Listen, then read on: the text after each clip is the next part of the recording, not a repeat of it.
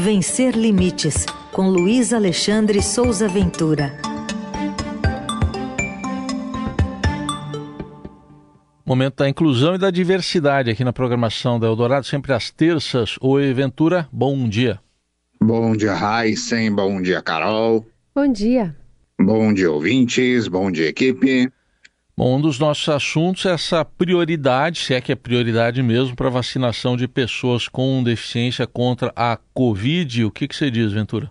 Pois é, né? Tem um áudio que viralizou nas redes sociais, tem sido muito usado em memes. Esse áudio representa bem as nossas dificuldades de entender determinadas decisões dos nossos governantes. Vamos ouvir o áudio, por favor. Já olhou para alguém e pensou: o que passa na cabeça dela? Pois é, né? Só para registro, isso é uma frase do filme Divertidamente, animação da Disney de 2015, que aborda as emoções de uma menina de 11 anos. É um filme que provavelmente todos os pais de crianças já têm uns 10 anos de idade já estão cansados de assistir, né? Pois bem, é, o que passa na cabeça do Ministério da Saúde ao decidir sobre a vacinação das pessoas com deficiência contra a Covid-19? Primeiro, nem havia pessoas com deficiência na primeira etapa da primeira campanha de vacinação de 2023. Nós gritamos, nós reclamamos e fomos incluídos. E aí, será que seríamos incluídos se nós não gritássemos, né?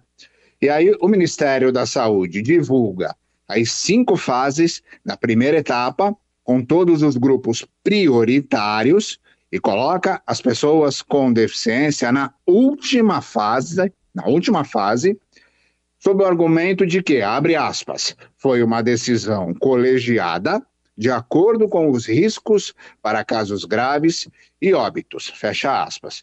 Volto a perguntar, o que passa na cabeça do Ministério da Saúde?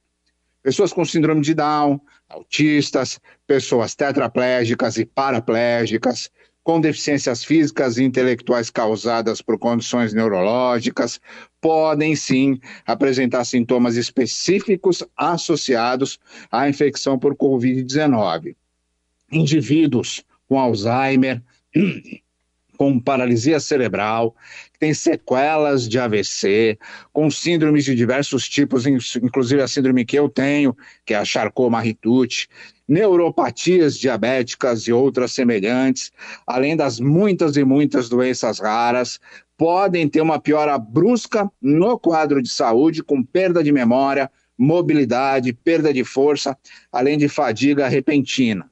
Essas pessoas, dizem muitos especialistas, e eu publiquei muitas matérias no blog sobre isso, têm alto risco de morte ou de desenvolver casos graves de Covid subestimar as consequências da Covid-19 nas pessoas com deficiência é um erro primário que já foi cometido aqui no Brasil e também em muitos países e levou muita gente com deficiência à morte.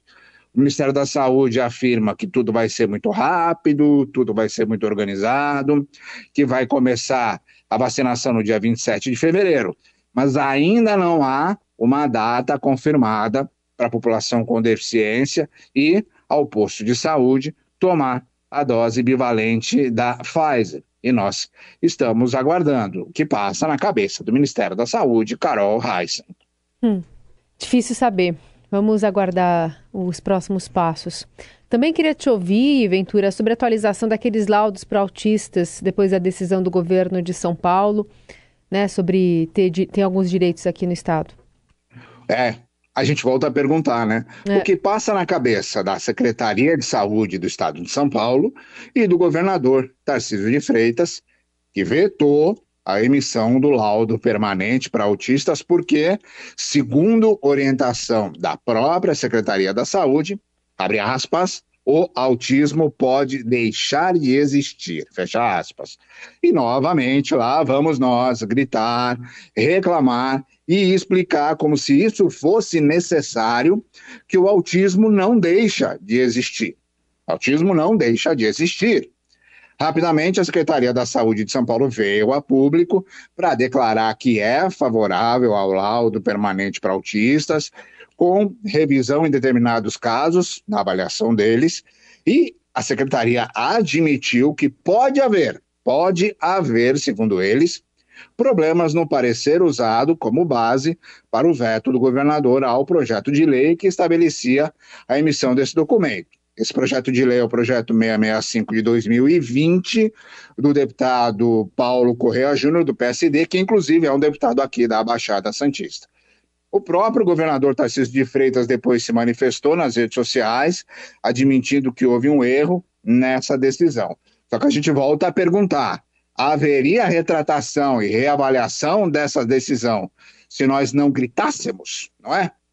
E aí a gente precisa dizer o seguinte: em pleno ano de 2023, com tudo o que nós já sabemos sobre as consequências da Covid-19 nas pessoas com deficiência e tudo o que nós já sabemos sobre o transtorno do espectro autista, nós ainda precisamos gritar para que erros primários dessa magnitude sejam corrigidos, porque são erros que têm um impacto direto e profundo na vida das pessoas com deficiência, né? E aí a gente pergunta mais uma vez: o que se passa nessas cabeças? Isso é desinformação? Isso é desinteresse?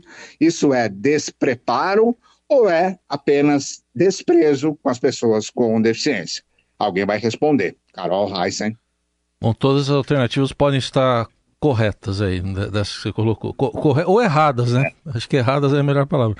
É, é. O Luiz Alexandre Souza Ventura participa às terças aqui do Jornal Eldorado. Daqui a pouco a coluna já estará também aqui no radioeldorado.com.br nas plataformas de áudio. Obrigado, até terça, Ventura. Um abraço para todo mundo.